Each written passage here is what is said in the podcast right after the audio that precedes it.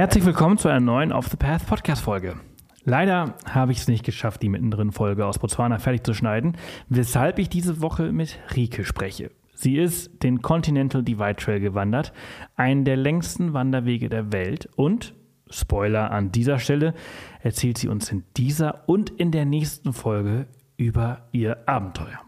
Viele Infos zu der Wanderung und ihren Erzählungen findet ihr in den Show Notes, also schaut unbedingt da mal vorbei. Und nun ganz, ganz viel Spaß mit dieser Folge. Hallo Rike, schön, dass du da bist. Ja, schön, dass ich da sein kann. ich habe gerade schon in der Intro so ein bisschen angeteasert, worum es heute geht. Äh, du bist den CDT gelaufen, nicht den PCT. Äh, das, das äh, werden die ein oder anderen vielleicht durcheinander bringen. Ähm, erklär uns mal, was ist der CDT? Der CDT ist der Continental Divide Trail. Ähm, vielleicht haben manche schon mal davon gehört. Es gibt drei große Trails, den Appalachian Trail, den AT, den PCT, den Pacific Crest Trail. Und ich bin den Continental Divide Trail gelaufen, der CDT. Ähm, ja, das ist der längste von allen dreien. Und äh, ja, äh, tatsächlich wäre es theoretisch auch der längste weltweit, also der längste, ja, die längste Wand Langstreckenwanderung aber da der noch nicht vollständig ähm, ja, markiert ist, äh, ist es einfach nicht offiziell der längste. genau. Ja, ich habe gelesen, ja. dass äh, 76 Prozent erst äh, fertiggestellt sind. Zumindest war das so 2018 laut Wikipedia. Äh, ja. Heutzutage wird es vielleicht ein bisschen mehr sein. Ja, tatsächlich glaube ich, ist es inzwischen ein bisschen mehr. Aber ich, hab, ich weiß aus eigener Erfahrung, dass er definitiv noch nicht vollständig ist. Wobei ich glaube, meines Wissens zählt zu der Unvollständigkeit auch, ähm, dass man halt oft auch an der Straße entlang laufen muss oder man halt äh, keinen richtigen Pfad folgt, sondern halt Markierungen. Also man läuft über einen Berg und sieht dann halt den nächsten Pfosten oder so und muss dann da halt hinlaufen. Oder durch die Wüste, dann sieht man da halt eine Stange irgendwo und muss sich dann da halt irgendwie den Weg hinbahnen durch irgendwelche Büsche. Aber es ist jetzt auch also man sieht das nächste, nur dass man halt keinen richtigen Pfad vor sich hat. Also so relativ, ne? Hört sich auf jeden Fall ziemlich wild an. Äh, ich habe auch gelesen, dass äh, ungefähr so 150 bis 2000 äh, bis 200 äh, Personen im Jahr diesen Trail laufen. Also das ist ja nichts. Mhm. Ja, tatsächlich. Also der PCT, der andere, und der AT, die sind deutlich populärer. Der CDT ist noch nicht so bekannt oder einfach noch nicht so laufen. Tatsächlich, ich ähm, kannte jetzt auch die Statistiken von 2019. Da waren das tatsächlich noch sehr wenige. Die Corona-Jahre jetzt mal ausgenommen, ist ja eh nicht so ganz äh, repräsentativ. Aber ich glaube, dieses Jahr sind deutlich mehr dabei gewesen. Ich habe was von 600 gehört. Ähm, ich glaube, es gibt auch Statistiken. Ähm, Halfway Anywhere hat äh, eine Online-Seite, die rechnet, da kann man immer Fragebögen mitmachen und dann werten die so die Statistiken aus. Ähm, ich weiß jetzt noch nicht, ob die aktuellen draußen sind. Ich glaube schon. Ich kenne sie nicht. Ich weiß aber, dass dieses Jahr auf jeden Fall mehr gelaufen sind. Aber verglichen mit jetzt zum Beispiel dem Jakobsweg oder so, den ich auch mal gelaufen bin, ist das halt gar nichts. Das stimmt. Das ist sehr wenig. Auf dem Jakobsweg laufen ungefähr 350.000 Menschen im Jahr. Kommt das hin? ja. Ähm, ja, die Sache ist da, man kann das nicht so genau messen. Es gibt ja nicht nur den einen Jakobsweg, es gibt ja erstmal viele Jakobswege. Und zweitens, ähm, was halt, also wenn man überall starten kann, dann, ich glaube, es gibt eine Regel, um so ein Zertifikat zu bekommen. Und das heißt, man muss halt bis Santiago 100 Kilometer mindestens gelaufen sein. Das heißt, wenn man jetzt 100 Kilometer vorher startet und dann da das in drei, vier Tagen läuft, oder fünf oder wie auch immer, dann zählt das schon als, ich bin den Jakobsweg gelaufen, man erhält ein Zertifikat. Das ist natürlich deutlich einfacher, als wenn man jetzt den Jakobsweg hier aus Deutschland startet und bis nach Spanien durchläuft. Das ist, ist natürlich auch wieder alles relativ. Macht auf jeden Fall Sinn. Naja, auch, auch wenn 600 oder 700 oder 1000 Personen sind, die den ähm, CDT gelaufen sind, das ist auf jeden Fall deutlich weniger und äh, auf jeden mhm. Fall äh, deutlich abgelegener. Und wie wild Absolut. das ist, äh, das werden wir jetzt heute in der äh, Folge von dir erfahren, denn ähm, das, was ich gelesen habe von dir, hört sich auf jeden Fall äh, ziemlich verrückt an. Du hast äh, sehr, sehr viele ähm, coole und äh, auch äh, weniger coole Erlebnisse dabei gehabt, also zumindest halt auch irgendwie mhm. so ein mhm. bisschen scary Moments dabei gewesen. ja. ähm, mal, wann hast du diese Tour gemacht? Ähm, letztes Jahr. Also je nachdem, ob man den von Norden nach Süden oder von Süden nach Norden läuft, gibt es so quasi Zeitfenster, an denen man starten kann oder sollte, weil einfach die Witterungsbedingungen dann irgendwann ja fast unmöglich sind, ähm, da irgendwie durchzukommen, einfach wegen Schnee oder so.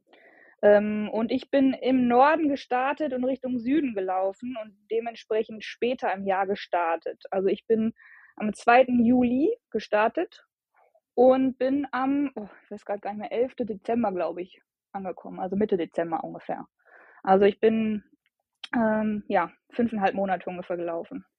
Und, äh, genau. na, und das war jetzt letztes man, Jahr. Ja, natürlich muss man da sich auch entsprechend darauf vorbereiten, denn das sind äh, ja 4.800 bis 5.000 Kilometer, die man da ähm, einmal quer durch die USA äh, einmal läuft und äh, ja, überall gibt es verschiedene Wetter und äh, Höhen und äh, ganz, ganz mhm. viel Schnee, äh, wenn man Pech hat. Im Süden ja, ist ja so easy, ne? Im, im, Im, Süden ist ja einfach immer gutes Wetter, immer irgendwie Sonne, ja. aber.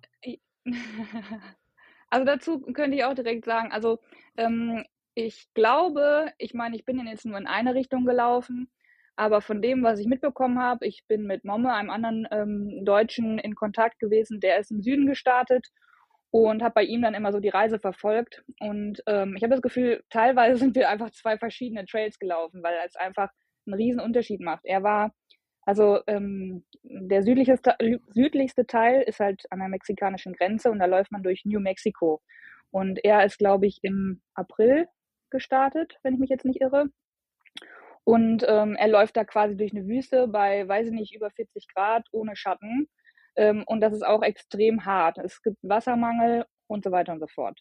Während ich bin relativ spät angekommen, wie gesagt, erst November, Dezember, und ähm, hatte halt richtig kalte Nächte auch. Tagsüber wurde es wohl auch ein bisschen wärmer, aber ähm, ich hatte auch keinen großen Wassermangel, dadurch, dass ich auch einfach nicht so einen großen ja, Verbrauch hatte.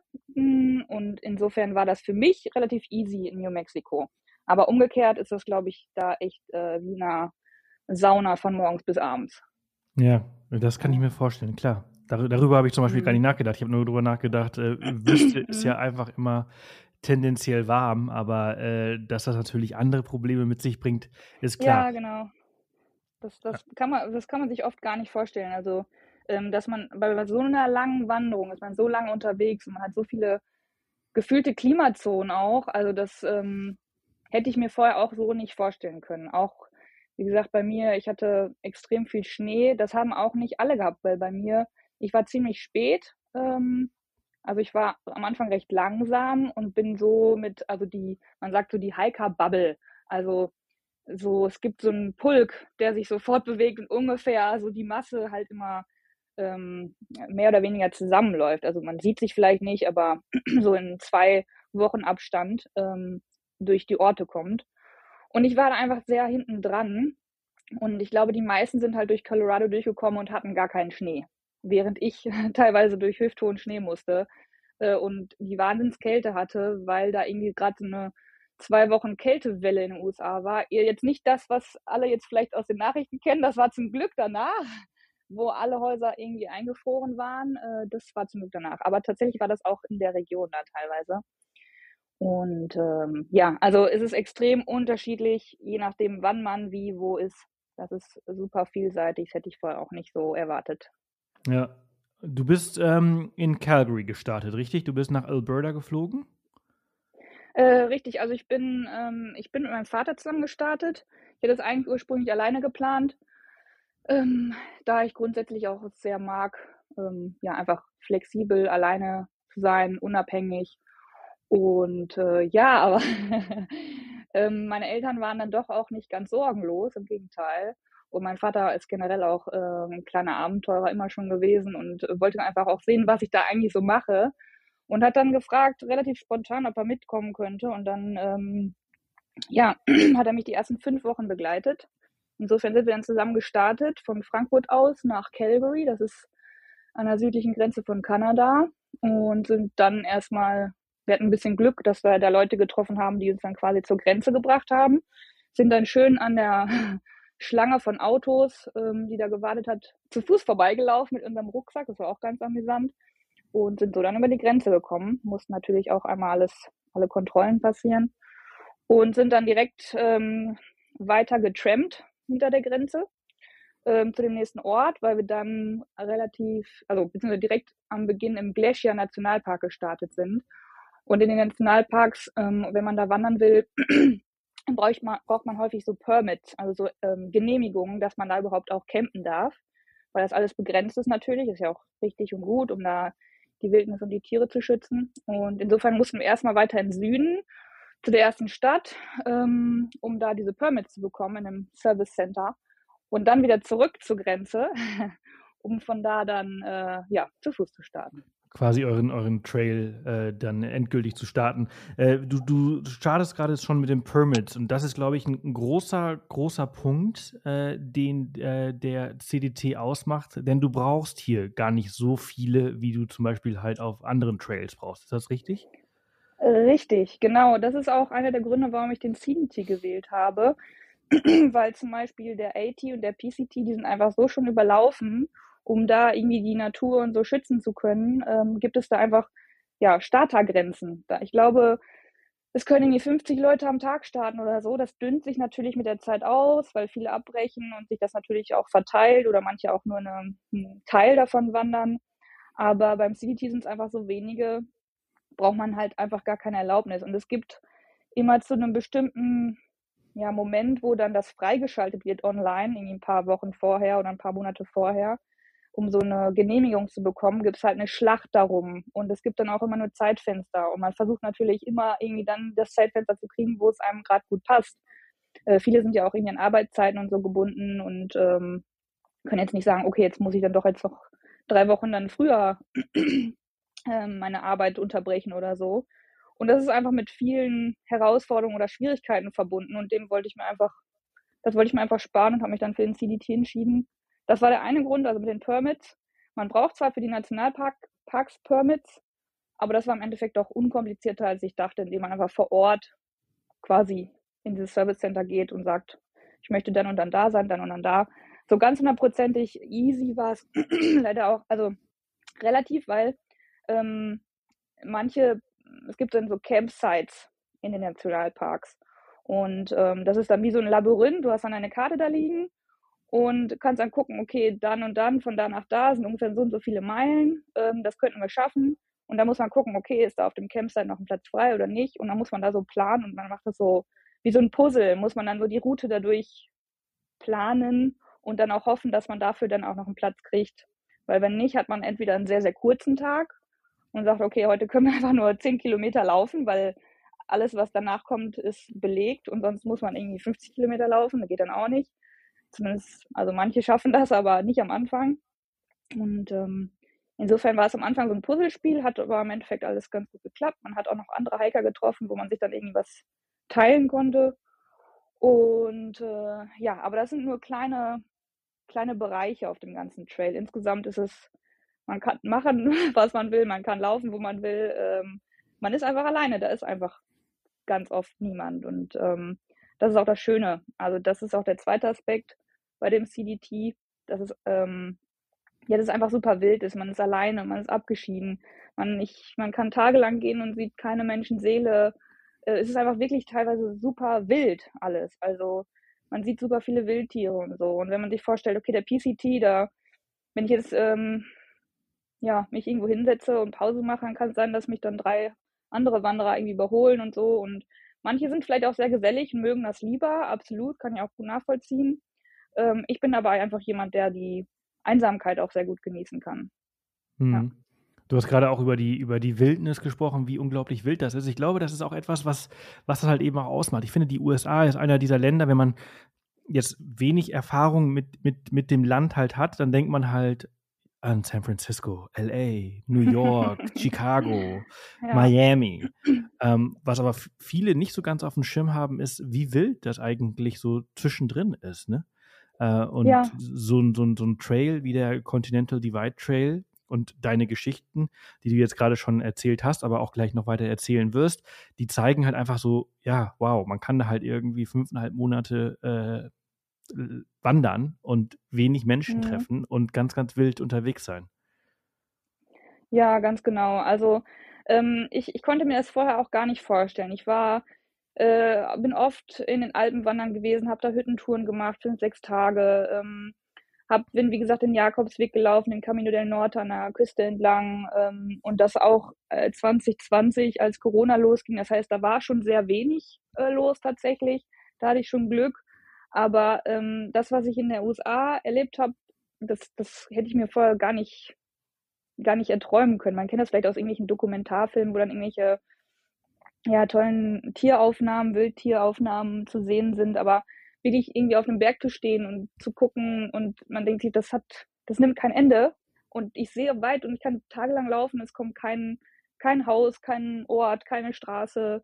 Ähm, also natürlich kommen dann irgendwann mal auch so kleine, kleine Straßen schon, dass man da irgendwie rüber geht, aber ich glaube, selbst wenn man da stehen bleiben würde, könnte es sein, dass da auch einfach tagelang kein Auto langkommt. Ich weiß es nicht, aber diese Abgeschiedenheit und diese Weite, das, ähm, das ist wunderschön. Das hätte ich, hätte ich mir nicht erträumen können. Also, und die Wildnis. Also, ich habe ähm, so viele verschiedene Wildtiere gesehen, die man, also, ich, ich komme aus Bielefeld. Ähm, hier gibt es dann auch einen Tierpark und dann sieht man da auch vielleicht mal einen Bären.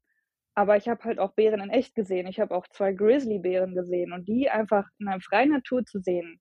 Ähm, und, und Elche. Ich habe viele, viele Elche gesehen und äh, Wapitis und Wildpferde und äh, ich weiß nicht, Schlangen und äh, es, es, also das sind einfach Momente, die man, ja, die man irgendwie, man, man sieht, man sieht Tiere im Fernsehen und so, man sieht Tiere im Tierpark, aber dann vor denen zu stehen oder halt in der Nähe zu sein, die zu beobachten, ähm, das, das sind Momente, ja, hätte ich mir nicht, so nicht erträumen lassen können. Ähm, sehr, sehr beeindruckend. Ähm, ich glaube, einer der schönsten Momente war, ähm, ich glaube, es war in Colorado in den Bergen. Und ähm, bin ich tatsächlich einmal blöderweise, das ist nämlich auch einer der Fälle, das, äh, wie gesagt, war nicht ausgeschildert, man hat keinen, keinen Weg gesehen. Und ich bin einen Berg hoch und dann ging es nach rechts und links runter und es sah für mich aber so aus, als ob es rechts gar nicht weitergeht. Und ähm, links ging es dann irgendwie runter, ich dann da runter, es war auch mehr Klettern als Wandern und gucke dann auf meine App. Also man hat mit, ich habe ähm, mit dem Handy kann man so eine Navigations-App haben, wo ähm, man auch Kommentare da lassen kann. Das heißt, alle anderen Wanderer vorher und nachher können einem auch einen Kommentar schreiben, um zum Beispiel zu sehen, okay, da ist jetzt eine Wasserquelle, ist die auch wirklich noch, ist da auch, fließt da auch wirklich noch Wasser oder nicht? Sowas zum Beispiel. Und ähm, jedenfalls muss man wirklich teilweise alle 15 Minuten auf diese App gucken, um zu gucken, ob man jetzt noch auf dem Weg ist oder in die richtige Richtung geht oder nicht. Und da habe ich es halt einmal verpasst und bin halt den ganzen Berg abgestiegen, bin runtergeklettert als gewandert und habe dann gemerkt, oh Mist, ich bin an der falschen Seite runter. Musste den ganzen Weg wieder hoch und es war leider eine, ein Abschnitt, ähm, wo man halt nicht ins Tal gut runter konnte. Also es war, ich habe das vorher mir quasi, ich habe es so gut es ging immer äh, natürlich geplant, Wetter gecheckt, ähm, geguckt, wie lang ist die Strecke, gibt es da irgendwie eine Abstiegsmöglichkeit. Und ähm, da habe ich mir halt relativ viel vorgenommen an dem Tag. Und ähm, ja, aber dadurch, dass ich halt die falsche Bergseite runter bin, hatte ich direkt mal irgendwie zwei Stunden verloren. Und es sah so aus, als ob ein Gewitter aus, aufziehen würde. Und ich war dann in so einer Zwischen, ja, zwischen zwei Bergen quasi. Ähm, und da war eine relativ flache Fläche, wo ich dann mein Zelt aufstellen konnte. Und da ich nicht wusste, kann ich jetzt noch über den nächsten Gipfel, wie sieht es da hinten aus? Finde ich da eine Abstiegsmöglichkeit oder einen flachen Platz für mein Zelt? Und zieht da eventuell ein Gewitter auf? Und ich bin dann deutlich höher als in dem Punkt, wo ich dann zu der Zeit war. Deswegen habe ich entschieden, dann relativ früh mein Zelt schon aufzustellen und da kein Risiko einzugehen. Und was sehe ich da? Aus der Ferne kommen, nähern sich so weiße Punkte ähm, und dann kamen dann tatsächlich ähm, Bergziegen auf mich zu. Ähm, und man muss sich das, also nicht Bergziegen wie bei uns im Allgäu, sondern ähm, ja, Mountain Goats, kann man ja mal googeln. Mhm, die das großen sind, Weißen. Äh, genau, die sind super wuschelig und weich und ähm, wir haben die auch tatsächlich im Sommer im Glacier Park gesehen, mein Papa und ich. Und da waren die, sahen die ganz traurig aus, weil die gar kein Fell hatten und irgendwie nur so zerzaust aussahen und wirklich nicht schön waren. Aber da kamen die auf mich zu und hatten strahlend weißes, wunderschönes Fell und die waren super neugierig und dann hat mich halt einfach so eine Herde Mountain Goats umkreist mit noch Kleinen dabei und ähm, sind dann weitergezogen. Dachte ich, okay, hm, okay, stelle ich jetzt mal mein Zelt auf. Und dann kamen die einfach am nächsten Morgen wieder und ich lag noch im Zelt. Und das war so ein magischer Moment, das werde ich auch nie vergessen. Also einfach atemberaubend, wie da diese, wie diese tollen, wunderschönen Bergziegen ähm, ja, mein Zelt umkreisen und irgendwie schnuppern und super zutraulich auch waren. Also ich, ich das war aber auch so abgeschieden, dass ich nicht glaube, dass die häufig jetzt, also manche, manche, ich habe auch mal einen Elch gesehen im Glacier Park, wo ich dachte, okay, der war so entspannt, dass da wir und noch andere Wanderer vorbeigingen. Äh, der sieht die wahrscheinlich tagtäglich, der ist einfach an Touristen auch gewöhnt. Aber da hatte ich schon das Gefühl, ähm, das war auch für die was Besonderes. Also klingt jetzt vielleicht bescheuert, aber ähm, so hat sich das auf jeden Fall für mich angefühlt. Und das war wirklich ja. ein toller Moment. Ja, ey, das ist ja schon ziemlich cool, wenn man halt, ähm, das, das Gute ist ja, dass diese Tiere nicht wie, wie du gerade sagtest, in Bielefeld eingesperrt sind, wo du halt hingehst und dann halt, mhm. die sind dann zur Schau gestellt und du kannst mal sehen, wie so ein Tier aussieht, sondern du bist halt bei denen zu Hause und die entscheiden sich, mhm. Zeit mit dir zu verbringen. Sie erlauben genau. dir Teil dessen zu sein. Sie, sie greifen dich nicht an, weil sie denken, dass du halt irgendwie ein Eindringling bist, sondern sie schauen zu, sie, sie sind entspannt um dich herum und das ist alles cool. Und das ist halt eh was ganz, ganz Besonderes. Mhm, ganz genau. Und ähm, du hast gerade diese App angesprochen. Ich kann mir gut vorstellen, dass äh, ganz viele jetzt äh, wissen wollen, ähm, was du da genutzt hast. Du hast eine App angesprochen, wo ihr äh, quasi Kommentare hinterlassen könnt, ob eine, ja, ob das Wasser noch läuft oder ob der Weg noch der richtige ist. Äh, magst du mal teilen, mhm. welche das ist? Ja, die war lange Zeit bekannt unter Guthook. Ähm, jetzt heißt die Far Out. Ähm, da sind auch mehrere Wanderwege quasi, die kann man runterladen. Die sind dann kostenpflichtig, also ähm, lohnt sich aber zu 1000 Prozent. Also wenn man so eine Wanderung macht, ähm, ist die absolut notwendig, meiner Meinung nach. Ähm, also ich habe dann quasi den Continental Divide Trail runtergeladen. Man kann das dann quasi etappenweise nochmal pro Start, den man durchläuft, ähm, einfach downloaden. Äh, die ist dann auch offline möglich. Mit GPS geht ja auch eh ohne Empfang. Ich habe quasi fast nie ähm, Handyempfang gehabt unterwegs. Also irgendwann habe ich schon aufgehört, das dann zu prüfen. Ähm, ich hatte so ein GPS, so ein Satellitengerät. Dazu kann ich das, gleich noch äh, was sagen. Garmin InReach. Richtig ähm, so ein Satellitentelefon, das, das kleine, um auch immer, dass meine Eltern mich tracken konnten, dass äh, ich abends einmal quasi, wenn ich mein Zelt aufgestellt habe, einmal eine Nachricht senden konnte, ähm, so, mir geht's gut, äh, ich bin jetzt hier und so einmal, dass ich so ein Lebenszeichen geben. Und ähm, auch wenn ein Notfall ist, gibt es da einen SOS-Button und der ist halt auch weltweit, ähm, ja, kommt dann da halt ein Signal durch, dass man mich orten kann, das hat mir auch ganz viel Sicherheit gegeben tatsächlich, weil wenn man da in so einer Abschied Abgeschiedenheit ist, dann wird es einem doch schon manchmal mulmig in manchen Situationen, wo man denkt, okay, wenn mir jetzt hier was passiert, so dann bin ich echt am, ähm, naja. Äh, naja, und zu der App nochmal auf dem Handy, damit habe ich halt ähm, navigiert. Ähm, manche sagen auch, dass die sich nicht auf die Technik verlassen wollen und haben auch noch Papierkarten dabei mit Kompass richtig. Da habe ich mir vorher auch riesen Sorgen gemacht, weil ich dachte, oh Mann, ich muss jetzt dieses Kompass. Also ich weiß, wie ein Kompass funktioniert, aber richtig sich in der Wildnis zurechtfinden, dann da Punkte suchen, also auf der Karte einzeichnen, um dann zu gucken, wo bin ich eigentlich. Ähm, das, das habe ich mir einfach nicht zugetraut. Da habe ich dann YouTube-Videos geguckt und gemerkt, okay, das ist doch ein bisschen komplizierter, als ich gedacht habe. Ähm, und habe mich dann im Endeffekt auch gegen die Papierkarten entschieden, weil das einfach auch sehr viel mehr Gewicht ist. Ich müsste mir quasi das etappenweise zuschicken äh, weil ich nicht die ganze, ich kann ja nicht das ganze Kartenmaterial von äh, Kanada bis Mexiko mitnehmen. Ähm, und habe mich dann halt für die App entschieden und nur auf die Technik verlassen. Was natürlich auch ein Risiko darstellt, weil äh, Handy kann runterfallen, äh, Akku kann alle sein. Ich habe natürlich eine Powerbank dabei, aber gerade in der Kälte, da geht so eine Powerbank auch mal ganz schnell alles. Habe ich leider auch erfahren müssen. Zum Glück ist alles gut gegangen, aber das ist schon erstaunlich.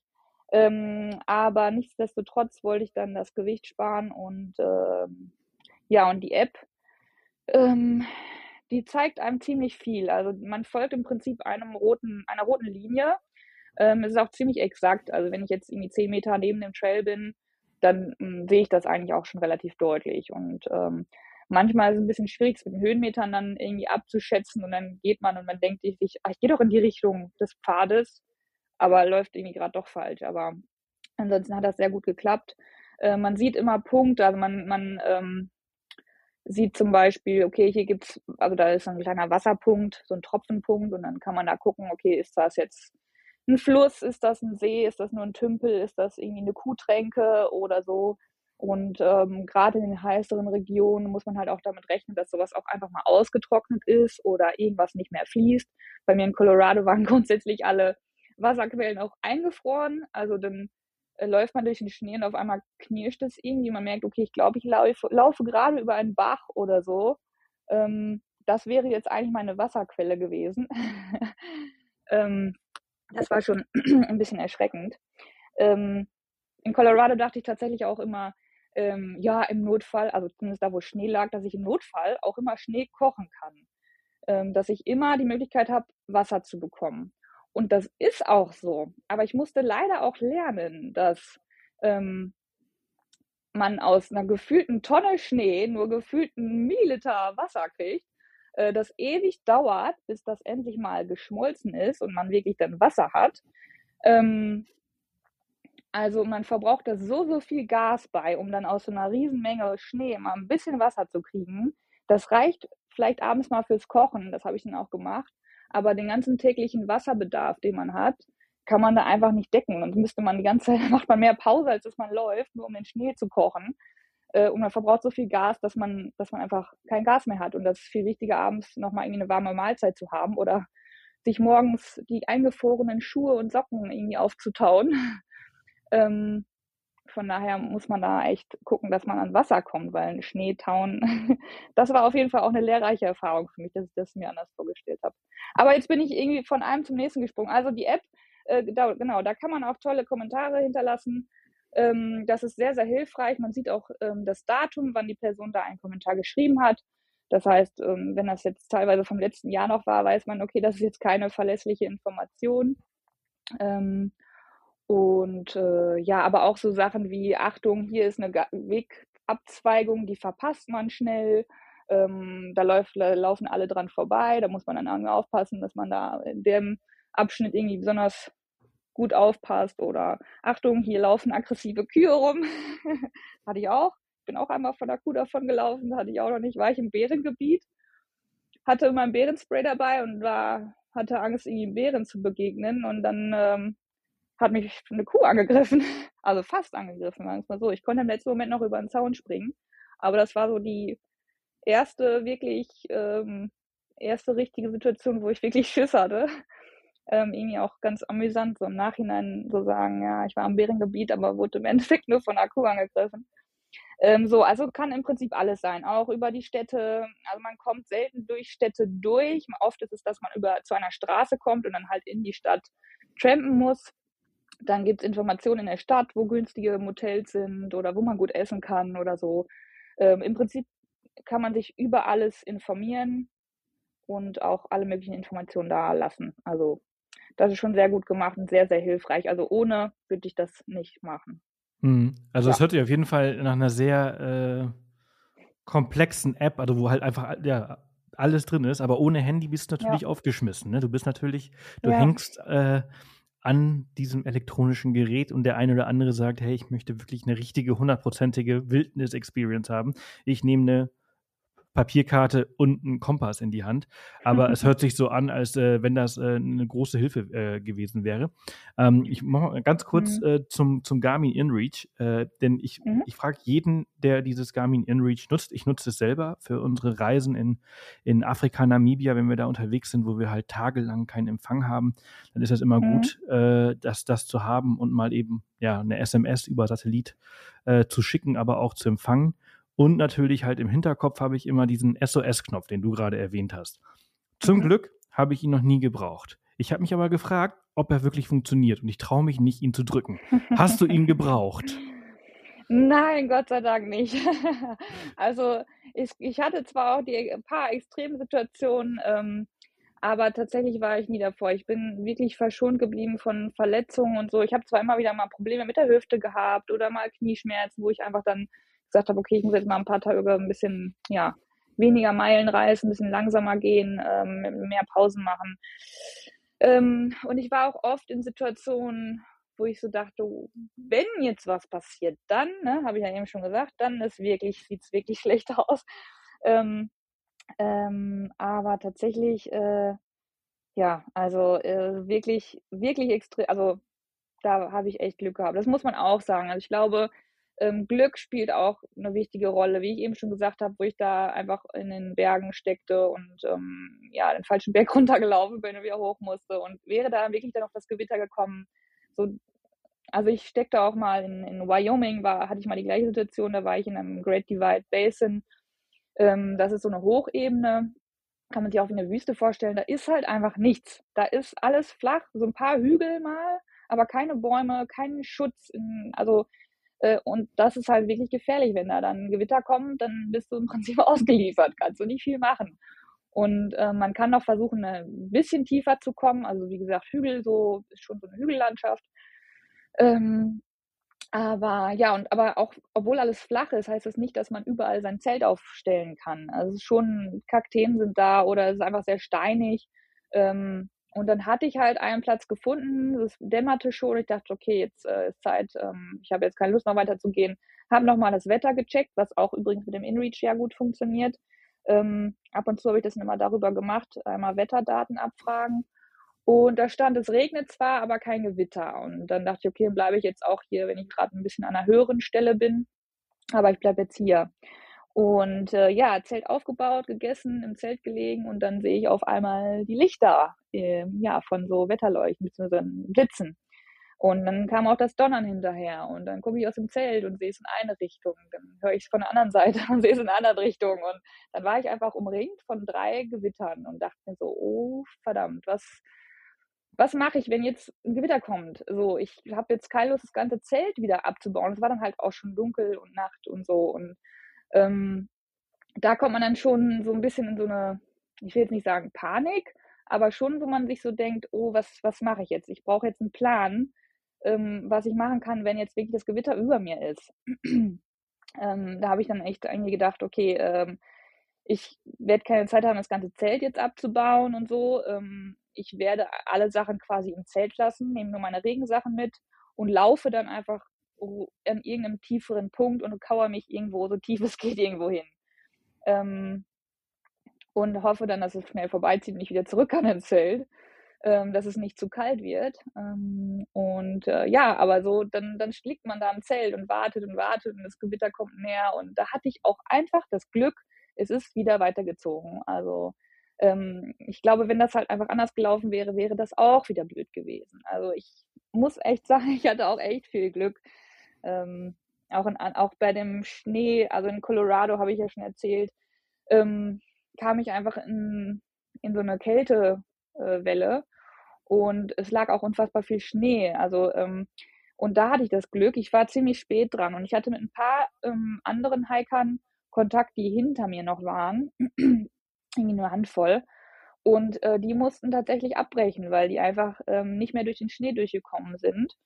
Ähm, und äh, also die hätten quasi die, die Gebiete umlaufen können, indem die einfach an der Straße entlang laufen. Das macht aber auch keinen Spaß. Die haben sich einfach dann entschieden, okay, die laufen einfach das letzte Stück, beziehungsweise die, die zweite Hälfte dann nächstes Jahr. Und aber ein anderer Wanderer ähm, hatte mich kurz vorher noch eingeholt. Ähm, das ist sehr, ein sehr in der Hiker-Szene relativ bekannter Wanderer, zumindest in der USA. Ähm, Quadzilla ist ein Trailname. Also man hat immer, man bekommt immer so Trailnamen, die sind meistens total bescheuert. ähm, und ähm, er hat halt dicke Oberschenkel, deswegen Mischung aus Quadrizeps und Godzilla.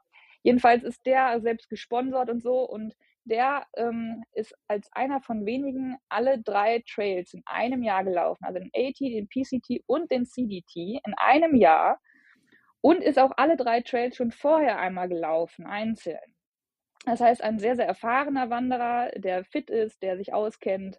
Ähm, und der hat mich. Aber lass uns das mal eben ganz kurz in Relation stellen für alle, die, die jetzt vielleicht so, die so denken, so, ja gut, okay, der ist halt drei Wanderwege gelaufen. Also du hast für den Weg äh, fünfeinhalb Monate gebraucht, ne? Also wenn mhm. du jetzt mhm. zwei machst von der gleichen Länge, das ist ja schon ein Jahr und er hat drei davon in einem Jahr gemacht. Das ist schon ziemlich ja. krass.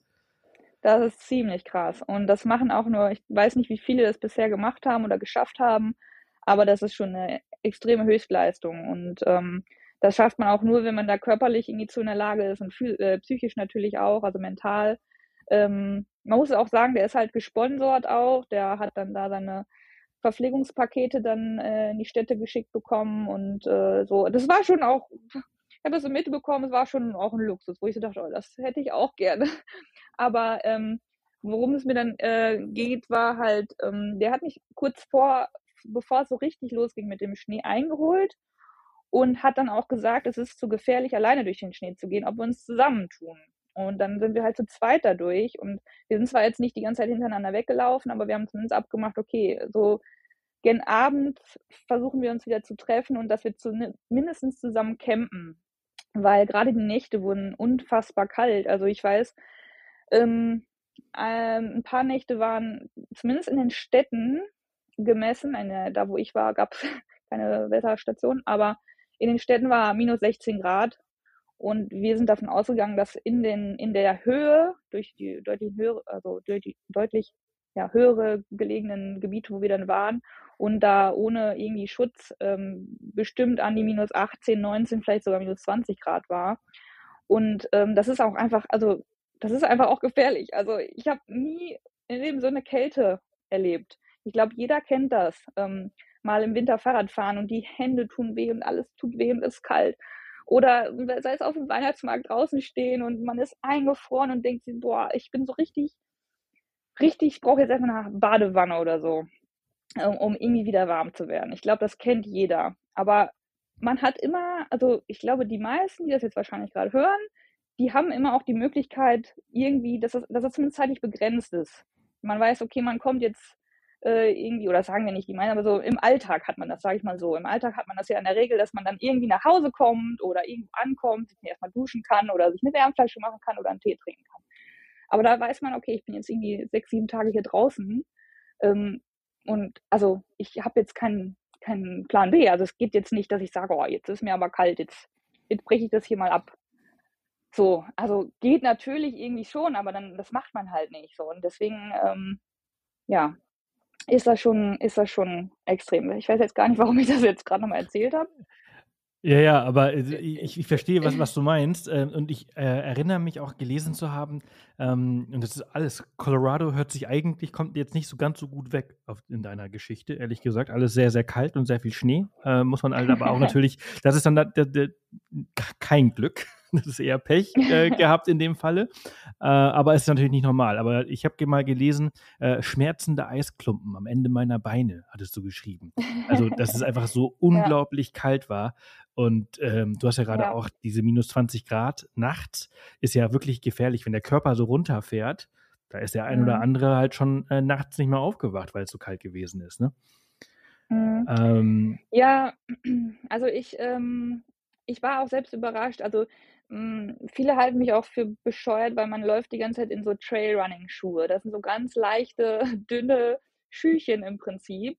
Und man läuft da, also ich habe tagelang im Prinzip, ich habe natürlich meine Füße gesehen, aber die waren immer im Schnee, permanent. Und ähm, da ist es erstaunlich, also ich war überrascht, was so ein Körper aushält. Also ähm, einfach durch, wenn man genug Essen hat und in Bewegung ist, ähm, was, dass der Körper es schafft, auch da sich selbst zu wärmen. Ähm, meistens. Wie gesagt, ich habe diese Eisklumpen an meinen Be Beinenden quasi so beschrieben, weil ich teilweise war das einfach nur purer Schmerz.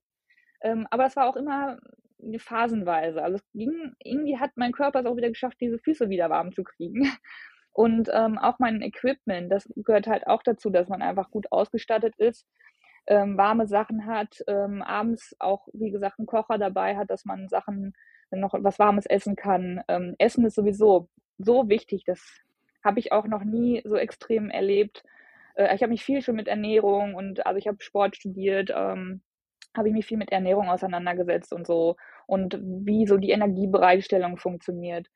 Ähm, aber ich habe das noch nie so am eigenen Körper erfahren können, ähm, wie, welche Auswirkungen das so ganz direkt hat auf die Leistungsfähigkeit. Also wie schnell ich, also ich habe richtig, ich habe gemerkt, ich muss jetzt was essen, ähm, sonst, sonst fange ich an zu frieren und kann einfach nicht mehr. Also ich habe wirklich, ich weiß einmal, äh, war so ein letztes Stück in die, in die Stadt rein, da bin ich sogar noch an der Straße entlang gelaufen, wollte eigentlich ich war quasi schon an dem Punkt, wo ich trampen konnte. Es kam aber dann einfach kein Auto mehr.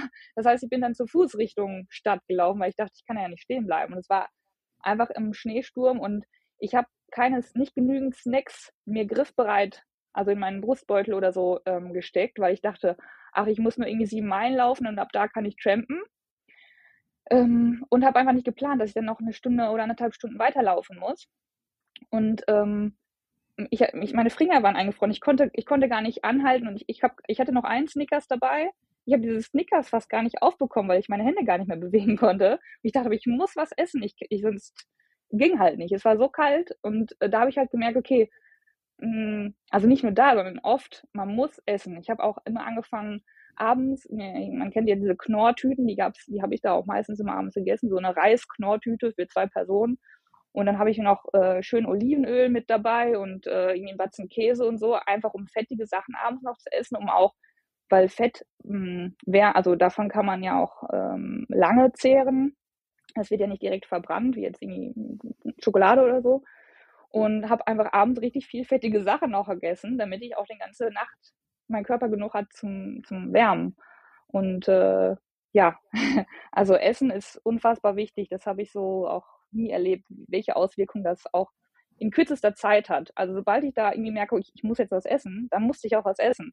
Deswegen habe ich auch im Endeffekt gerade in Colorado super viel Essen mitgeschleppt, weil ich einfach auch Angst davor hatte, mal nicht genug zu haben.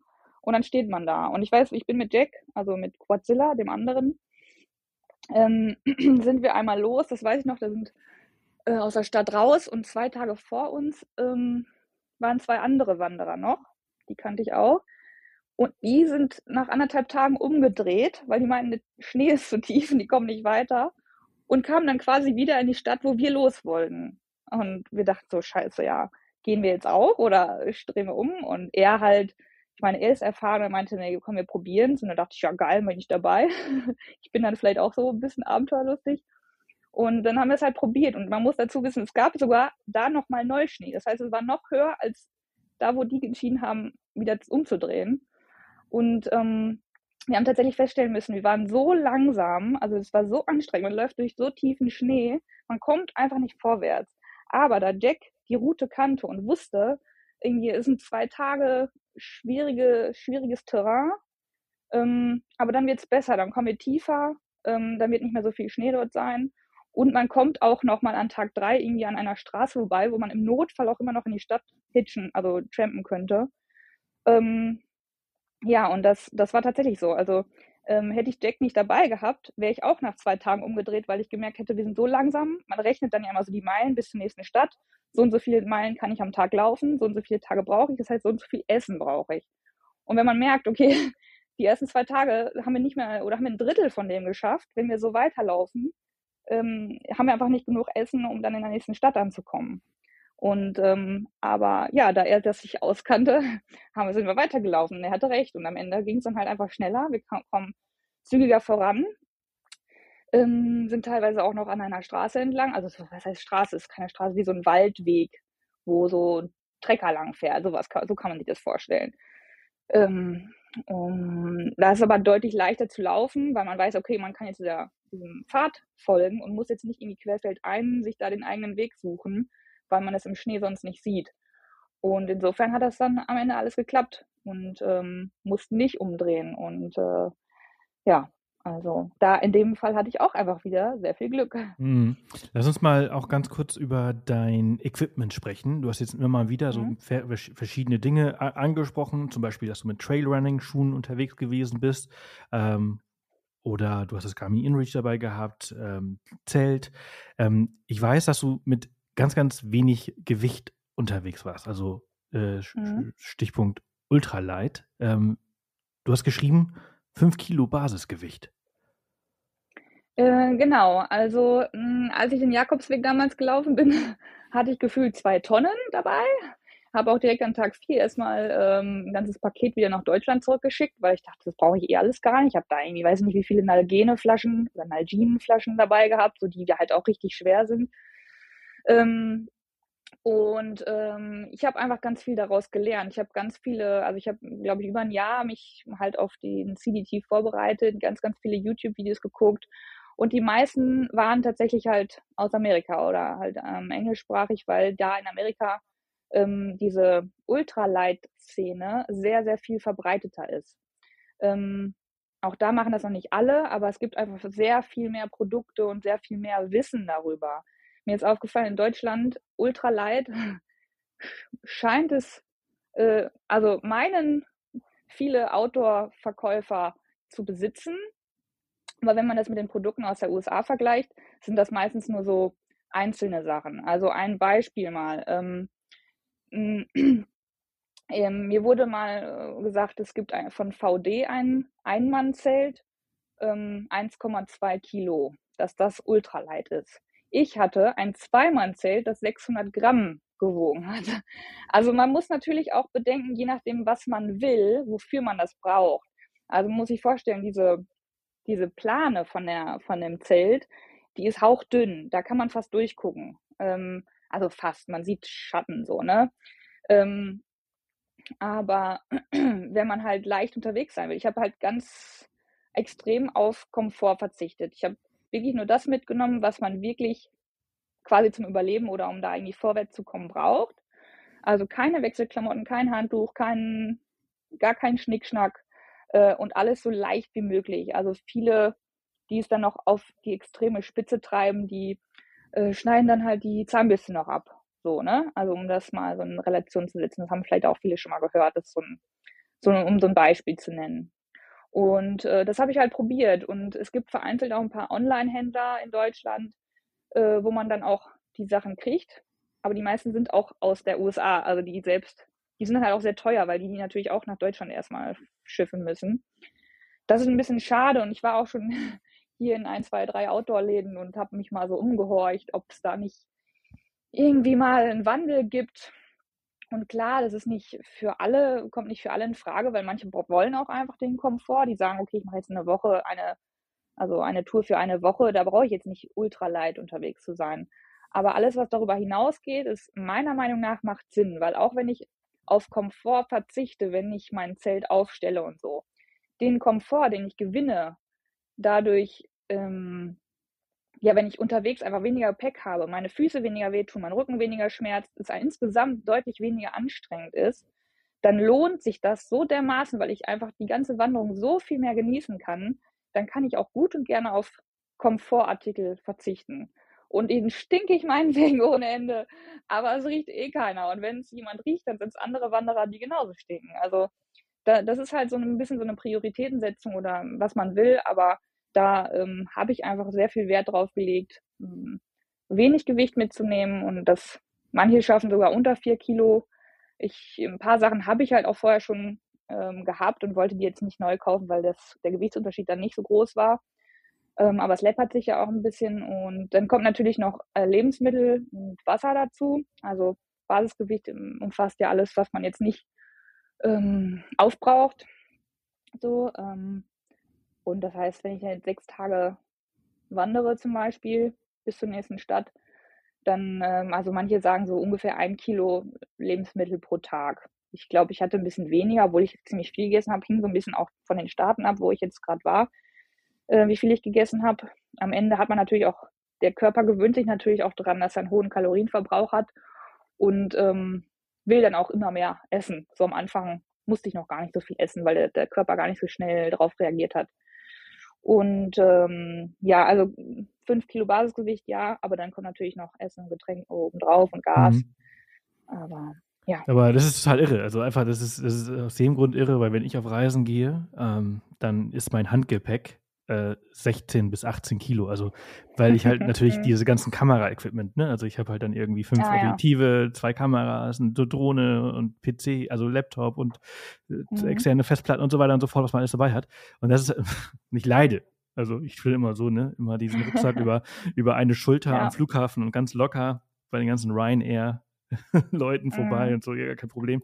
Und äh, wenn ich mir vorstelle, dass das, also das ist ja mein Basisgewicht, das fängt halt irgendwie so bei mhm. fast 20 Kilo an und da ist es bei 5 Kilo, das ist total irre. Ähm, mhm. Natürlich, also du hast gerade auch gesagt, Komfort, Wechselkleidung hast du nicht dabei. Ähm, nee. Und dann, dann, dann, dann, riecht man halt einfach, ne? Aber äh, wie ja. ist das? Äh, zahlst du dann mehr für ein Motelzimmer für die Reinigung? Weil dieser Geruch nicht rausgeht. ähm, Oder äh, riechen also, sie einfach ja. von Haus aus, weil alle da drin leben? Also manchmal muss ich tatsächlich meine Wäsche zweimal waschen, das kam schon mal vor. Ähm, oder irgendwie drei von diesen äh, Waschmittelpads reintun oder so. Ähm, nein, aber also ähm, ich, ist es schon unangenehm. Man merkt das, wenn man dann in, ein, in, eine Stadt kommt und dann irgendwie in ein Restaurant was essen geht und sich noch nicht, also in der Regel geht man direkt ins Motel, zieht sich um und so. Äh, manche gehen vielleicht auch direkt was essen, weil sie einfach Bock haben zu essen. Doch, das machen ganz schön viele, jetzt wo ich es gerade so sage. Die meisten gehen, glaube ich, direkt erstmal essen. Aber ähm, ja, da merkt man dann schon, wenn man dann auf einmal in einem geschlossenen Raum ist, wo man sich so denkt, ach du meine Güte, ich, ich glaube, ich stinke ganz schön doll ähm, was man einfach so an der frischen Luft einfach auch gar nicht so merkt. Oder es auch einfach egal ist. Man, man gewöhnt sich halt auch an den Geruch. Ist einfach so. Und äh, ja, im Hotel dann halt, ähm, das ist immer ganz lustig, weil wenn man halt wirklich keine Wechselklamotten hat, aber trotzdem alles waschen will, ja, was macht man denn? Man kann ja nicht nackedei dann irgendwo in den Waschsalon gehen. Man zieht halt die Regenkleidung an. Also man zieht nur eine Regenjacke und in meinem Fall eine Regenrock. Das ist auch wieder so ein Aspekt, wo ich gespart habe an Gewicht. Ich hatte einen Regenrock, keine Regenhose. Ähm, sieht ein bisschen lustig aus, aber ähm, ist luftig, man schwitzt nicht zu so sehr drin, ist leichter und die Füße werden so oder so nass. Ähm, auch bei einer Regenhose, dann ist es auch egal, ob das jetzt ein Rock ist oder eine Hose. Ähm, und dann bin ich halt mit einem Regenrock und meiner Regenjacke da in den Waschsalon gelaufen. Also man muss halt auch mal ein bisschen total bescheuerte Blicke aushalten. Aber ähm, auch das, denke ich, lohnt sich, wenn, wenn's, wenn man sowas halt gerne macht, so eine Wanderung. Hättest du genau. gedacht, genau. äh, dass du jemals äh, so riechen kannst und so und das aushältst? ähm, also es war eigentlich gar nicht so ein großes Ding, der Geruch. Ähm, tatsächlich ist das witzig. Ähm, ähm, ist jetzt so ein Fun Fact. Ähm, ich weiß nicht, wie das kam, aber mein, ich bin ja mit meinem Vater gewandert, ähm, die ersten fünf Wochen. Und mein Vater ist so jemand, der, der, der, der hat keinen Eigengeruch gefühlt. Der kann fünf Tage durch die Alpen wandern und die Socken danach wieder in den Schrank tun. Also macht er nicht, aber könnte er, weil er einfach nie riecht. Ich dagegen muss, ich mache viel Sport und ich muss auch immer alles sofort waschen. Und ich habe so ein, ja, ne, kennt man ja vielleicht. Und tatsächlich hat das bei mir so ein bisschen geändert. Ähm, ich kam wieder, während meine Mutter meinte, boah, als hm, mein Papa dann halt nach Hause gekommen ist, boah, ich konnte den nicht riechen können. Das war furchtbar. Ähm, und ich kam wieder und dachte mir so, oh, ich kann machen, was ich will, drei Tage die gleichen Klamotten anziehen und ich stinke irgendwie nicht mehr. Keine Ahnung. Ich glaube, es hat sich inzwischen schon wieder, ähm, ähm, ist inzwischen nicht mehr so. Aber ich weiß nicht, was, wie der Körper sich auch an ja so künstliche Deo-Stoffe irgendwie, weiß ich nicht, womit das zusammenhängt oder so. Aber ich glaube, so ein Körper stellt sich mit der Zeit auch um, tatsächlich. Und ähm, ich weiß nicht, ob, wahrscheinlich habe ich auch am Ende noch äh, bei der Wanderung immer noch gestunken, aber ich glaube, das ändert sich irgendwie so. Also der Geruch, keine Ahnung, ey. das ist vielleicht jetzt auch nicht so wichtig. Naja, nee, auf jeden ja. Fall. Aber ähm, wenn ich in meiner Garmin Connect App äh, neue Laufschuhe hinzufüge, dann sagt die mir von mhm. Haus aus, so 650 Kilometer soll ich damit laufen. Und dann zeigt die mir so mhm. ungefähr an, wie viel ich gelaufen bin und wie lange, was für, wie lange sie noch halten. Ähm, du bist, muss man kurz nachschauen, 4800 Kilometer, also fast 5000 Kilometer mit, äh, gelaufen äh, in fünfeinhalb Monaten. Ähm, das hast du ja nicht mit ein paar Schuhe gemacht, oder? Nee, tatsächlich nicht. Also ich muss nebenbei auch nochmal sagen, nicht, dass, dass ich das nachher, also tatsächlich waren es bei mir weniger. Also der insgesamte Trail 4800 ist der offizielle. Wir mussten in Colorado ein bisschen abkürzen, was wegkürzen, weil einfach wegen Lawinenwarnung und so es einfach nicht mehr passierbar war. Ähm, also wie viel weniger es im Endeffekt war, weiß ich nicht. Aber jedenfalls, ähm, ja, du hast recht. Ähm, Insgesamt bin ich fünf Paar Schuhe durchgelaufen. Also wow. das fünfte Paar habe ich jetzt noch. Das, das existiert noch und das kann man auch noch anziehen. Das ist noch nicht komplett durch. Wow, Aber kommt das dann irgendwann in eine Vitrine?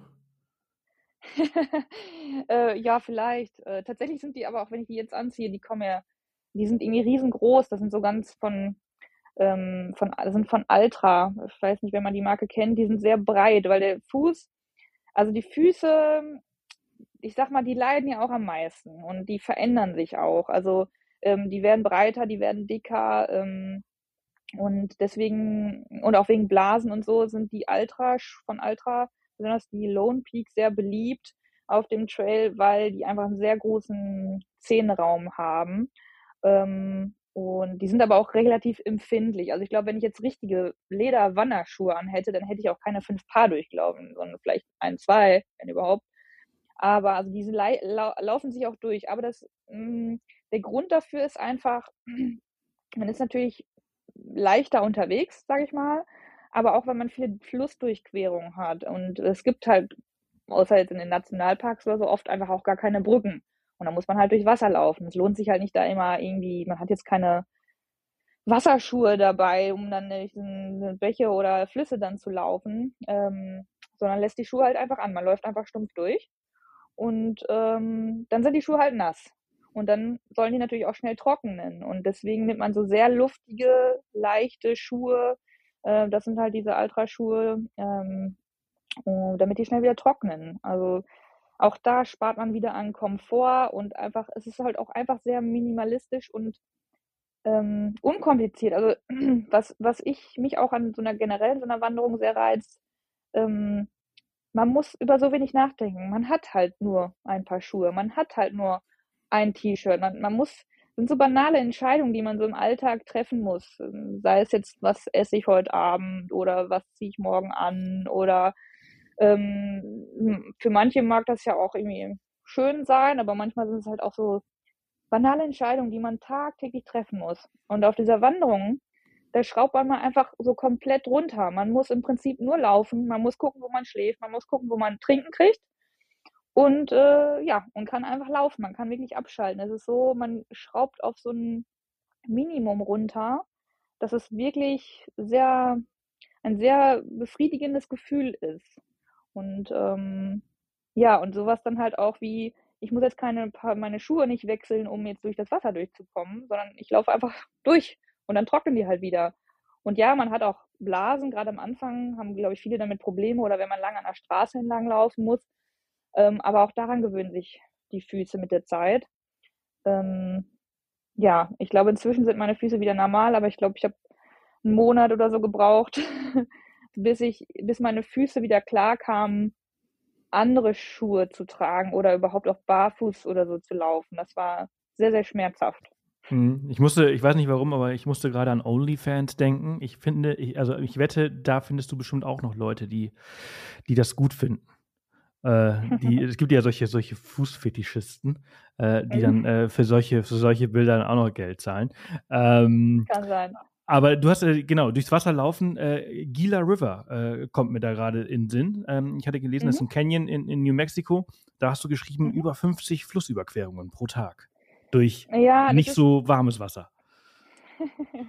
ja, tatsächlich. Ähm, das ist äh, auch schon in äh, New Mexico. Man denkt dann immer, jetzt ist es endlich warm, aber ähm, da ich ja auch sehr spät dran war und generell dieser Canyon, da kommt ja wenig, wenig Wärme und Sonnenlicht und so hin. Und das ist ein langer, langer Fluss, der sich so durch einen riesigen Canyon schlängelt. Und man muss sich vorstellen, man ist auf einer Seite vom Fluss und dann kommt auf einmal eine riesige Steinwand und dieser und man müsste jetzt durch sehr, sehr tiefes Wasser schwimmen. Das geht nicht. Das heißt, man muss auf die andere Seite.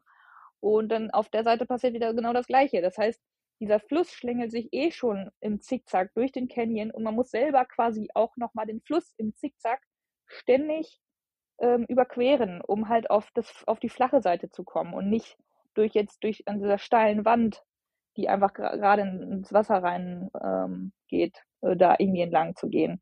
Und dieses Wasser ist einfach äh, unfassbar kalt. Also gerade zu meiner Zeit, als ich da lang gegangen bin, war es generell auch noch sehr kalt, vor allem nachts, ähm, dass auch immer alles gefroren ist. Ähm, und ja, und wenn man dann da irgendwie pausenlos ständig durch dieses tiefe Wasser läuft, ähm, ich habe auch da meine Füße irgendwann nicht mehr gespürt. Es war einfach nur noch, ja, ich, vielleicht kennt ihr so dieses Tretbecken. Und wenn man da einfach gefühlt Stunden drinstehen muss und nicht raus kann. So fühlt sich das, glaube ich, an. Also es war irgendwann auch einfach furchtbar. Ähm, aber trotzdem auch sehr, sehr schön. Und das ist ja immer die andere Seite. So anstrengend und schwierig und äh, herausfordernd die Situationen oft auch sind, umso schöner sind sie auch. Du meinst ja auch eben, Colorado wäre so nicht so ein, oder ne, mit vielen negativen Aspekten. das stimmt auf der einen Seite, aber auf der anderen Seite würde ich auch mit sagen, das war auch einer der schönsten Staaten. Also gerade weil man da in den Bergen ist, man ist, ich musste mir immer wieder vor Augen halten, generell, die, gan die ganze Trail ist auf so einer großen Höhe, dass man selbst an den tiefsten Punkten fast immer die ganze Zeit auf über 3000 Meter ist. Also ich habe mir immer vorgestellt, ich laufe permanent über der Zugspitze. Ja. Und was für mich immer schon ein sehr hoher Berg war. Also ich dachte, wow, krass, ich war auf der Zugspitze. Und da dachte ich, selbst an den tiefsten Punkten ähm, war ich oberhalb der Zugspitze. Und man läuft dann irgendwie ein paar, mehrere Viertausender hoch an einem Tag. Ähm, das war schon auch, also wunderschön einfach, ganz klar. Ja, ja, ja, total. Ich habe das Gefühl, ähm, du hast noch ganz, ganz viel über äh, dein, dein Hike zu erzählen. Und wir sprechen schon seit einer Stunde. Ich würde jetzt oh, vorschlagen, ja. wir machen hier Schluss und mhm. dann nehmen wir gleich, wenn du Zeit hast und Lust hast, einfach nochmal mhm. eine Folge auf. Ja, klar. Meinetwegen sehr gerne. Sehr gut. Erzähle Spontan gerne. Sehr gut. Spontanität Finde ich sehr, sehr gut. Dann machen wir das so. Wir machen hier an der Stelle Schluss. Vielen Dank fürs Zuhören. Rike, vielen Dank für deine Zeit und wir hören uns gleich wieder. Gerne. Ja.